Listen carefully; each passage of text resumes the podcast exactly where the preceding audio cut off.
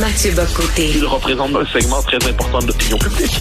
Richard Martineau. Tu vis sur quelle planète? La rencontre. Je regarde ça et là, je me dis, mais c'est de la comédie. C'est hallucinant. La rencontre. Bocoté. Martineau. Mathieu, je pense que c'est moi qui t'ai appris hier le décès de Carl Tremblay. On s'est écrit et tu avais l'air totalement bouleversé. Tu m'as écrit certains messages et tu me dis que tu étais très, très triste. Ouais, ben en fait, on savait que ça s'en venait. Hein. On est, on, on c'était pas un horizon lointain. On savait que c'était pour bientôt, très bientôt, moins bientôt. Mais on savait que c'était à l'horizon. Et, euh, et par ailleurs, mais je pense qu'on n'avait pas digéré la portée de ce que voudrait dire son sa mort. Parce que manifestement, Carl Tremblay et les Cowboys, dont il était indissociable, eh bien, ils ont quand même été capables de faire revivre une, ou de poursuivre une tradition musicale qui est celle, ce que j'appelle du son québécois. Et je m'explique sur que je parle du son parce qu'il y a plein de musique qui se fait au Québec. Là, il peut y avoir toutes les, tous les styles du monde se font au Québec.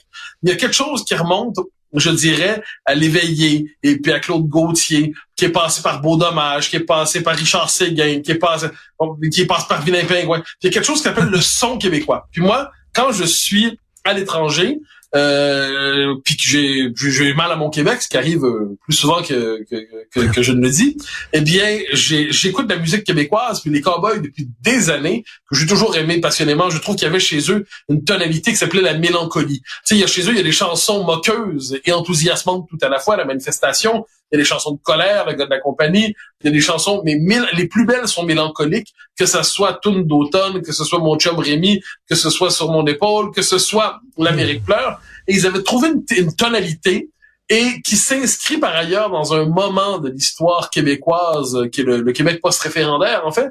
Je pense qu'ils ils avaient compris, rappelle-toi leur, leur quelques chansons politiques, euh, Lettre à l'évêque, en berne, c'est le sentiment d'un Québec qui nous échappe. Et là, ils avaient été capables de porter ça. Puis je pense qu'on les aimait profondément. En tout cas, je pense qu'ils touchaient, le, pour peu qu'on porte en soi l'identité québécoise fortement, ils touchaient notre fibre intime. Donc, quand il est mort, puis ensuite on a chacun nos raisons personnelles de, de se reconnaître là-dedans. Euh, ça m'a euh, ça m'a bouleversé, ça m'a happé. J'ai l'impression qu'on a été, mais sans blague, des millions dans cette situation-là hier. Et si tu euh, je, pensais à Carl Tremblay hier, puis je me disais à quel point c'était cave et c'était con la fille qui disait je ne peux pas aimer Michel Sardou parce qu'il ne partage pas mes idées. Euh, Carl Tremblay était pas ma, probablement bien plus à gauche que moi. On était probablement euh, très à des extrêmes au point de vue de l'idéologie. Il était proche. Je le sentais, tu sais, hein? au-delà de ça, tu sais, j'ai pleuré hier, tu sais, euh, même si on n'était pas de la même famille idéologique, c'était quelqu'un qui était proche de moi. Ben, c'est ce qu'on appelle une culture. À un moment donné, tu peux être de gauche, de droite, fédéraliste, souverainiste. Puis, euh, mais il y a quelque chose qui s'appelle une culture, hein, une expérience partagée, euh, et une manière de raconter la vie, une sensibilité qui est née d'un contact entre une histoire, une géographie, une population, des mœurs, des habitudes, des souvenirs. Puis on écoute ça, on écoutait ça, puis ça touchait la part. Ça, ça touche le Québécois en nous. Je sais pas comment le dire autrement. Mm-hmm. C'est-à-dire, moi, la, culture québécoise, il y a différentes manières de l'aimer. Euh, moi, j'ai, jamais été, j'ai souvent cherché à me plonger. Je pense qu'on en a parlé une fois dans la littérature québécoise, sauf les grands classiques. Euh, je connecte pas. C'est étrange, c'est mon pays. Mais la chanson québécoise, pour mm. moi, c'est par là qu'on connecte avec la vérité intime de notre peuple. Euh, et je note qu'à l'étranger, je le vois en France, il y a une grande popularité des cowboys. Euh, ça, ils étaient très populaires ici. combien de fois des gens, pour me montrer qu'ils connaissaient le Québec, me chantaient des chansons des cowboys fringants?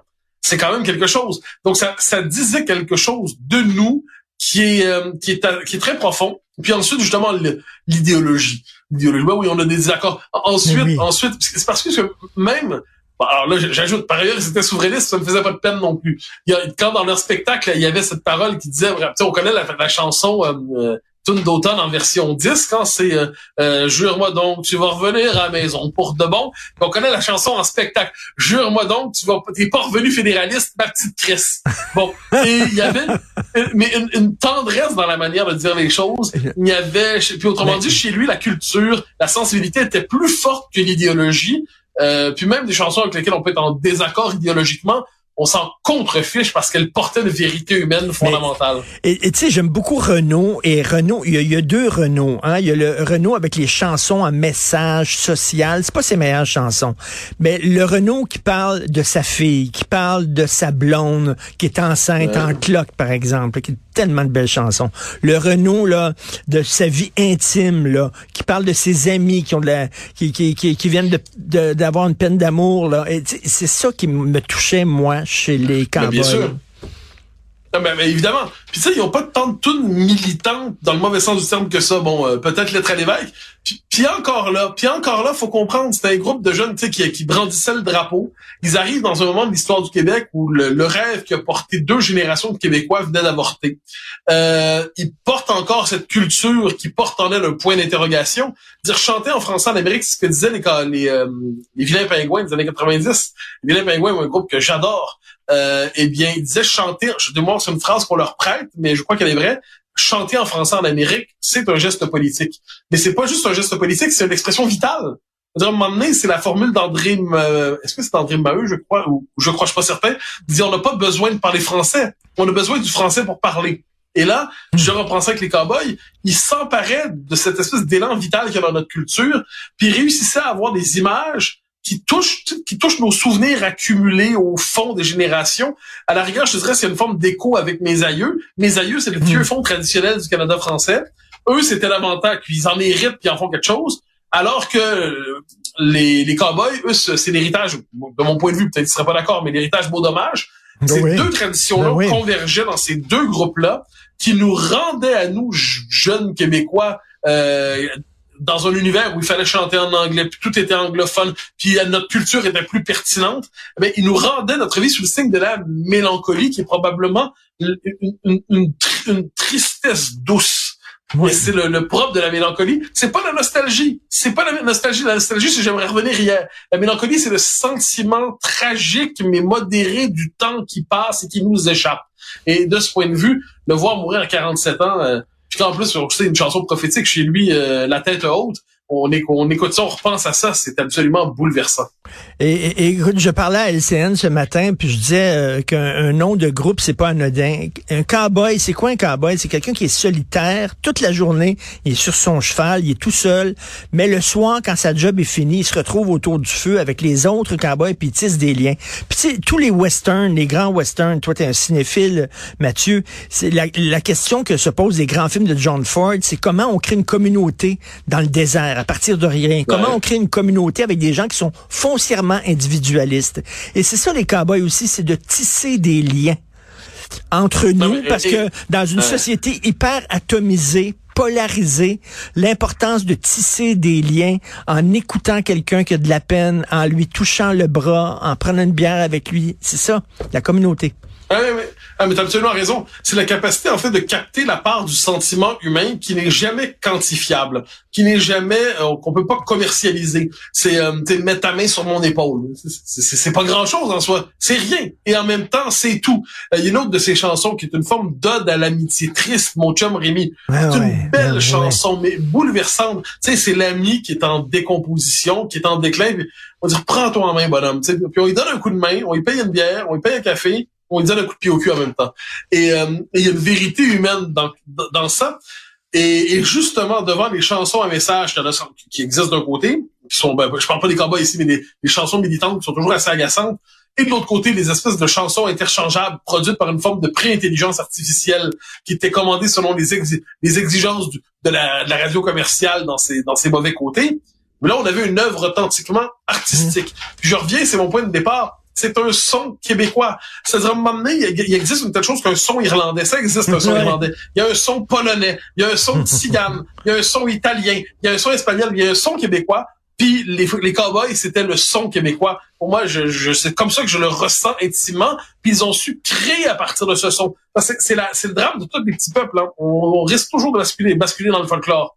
Et eux, c'était une de la musique qui avait, qui, qui sentait la tradition, je dirais, qui, qui portait la tradition, mais qui ne nous y enfermait pas, qui créent à partir d'elle. C'est magnifique. Et, et, la chanson, c'est euh, en terminant, j'aime pas les chansons engagées. Je trouve que ça fait souvent des mauvaises chansons. C'est souligné à gros traits, c'est lourd. Mais tu sais, quand il dit à la manifestation, il montre à quel point, tu sais, c'est l'enthousiasme de la jeunesse. C'est des jeunes qui sont ensemble, nous contre eux. Ils veulent changer le monde. Puis là, à un moment donné, ils, ils passent la journée à gueuler contre le capitalisme, mais ils se retrouvent dans un McDo à la fin là, pour Ouais, se protéger de la sûr. pluie. Puis tu sais, c'est- c'est touchant. Là. Tu- ils ont tout compris. C'est quoi une manifestation C'est d'abord et avant tout un événement ludique là, de jeunes. Non, mais absolument.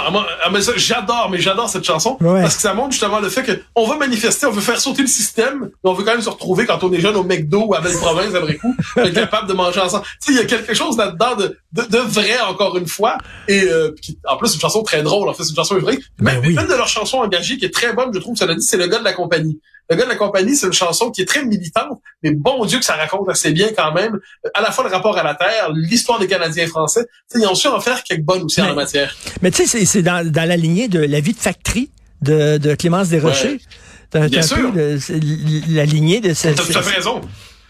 Même c'est, mais c'est ça notre histoire. C'est quand même ça notre histoire fondamentalement. C'est un, c'est un peuple qui est sorti depuis 50 ou 60 ans d'une domination qui était vécue tous les jours, euh, dont on s'est arraché un peu globalement, mais ça nous pèse toujours au nez. Puis il était capable de porter ça sans par ailleurs être sur le ton insupportablement militant, genre voilà ce que vous devez penser, pas penser, ainsi de suite. Puis ce qui fait qu'aujourd'hui des gens qui juste, je devine, c'est dans mon esprit que ces gens-là, ils votent QS. Ou s'ils votent pas QS, peut-être qu'ils votaient PQ. Genre, ils ont voté PQ, ils ont voté QS, peut-être qu'ils voteraient PQ. J'imagine. Ça doit être à peu près ça. Mais j'en sais rien. J'en sais rien, puis je m'en fiche, parce que sur le fond des choses, ils ont fait vivre notre culture, ils ont capté le noyau. C'était magnifique. Merci là-dessus. On se reparle demain. Bonne journée là-dessus. Ouais.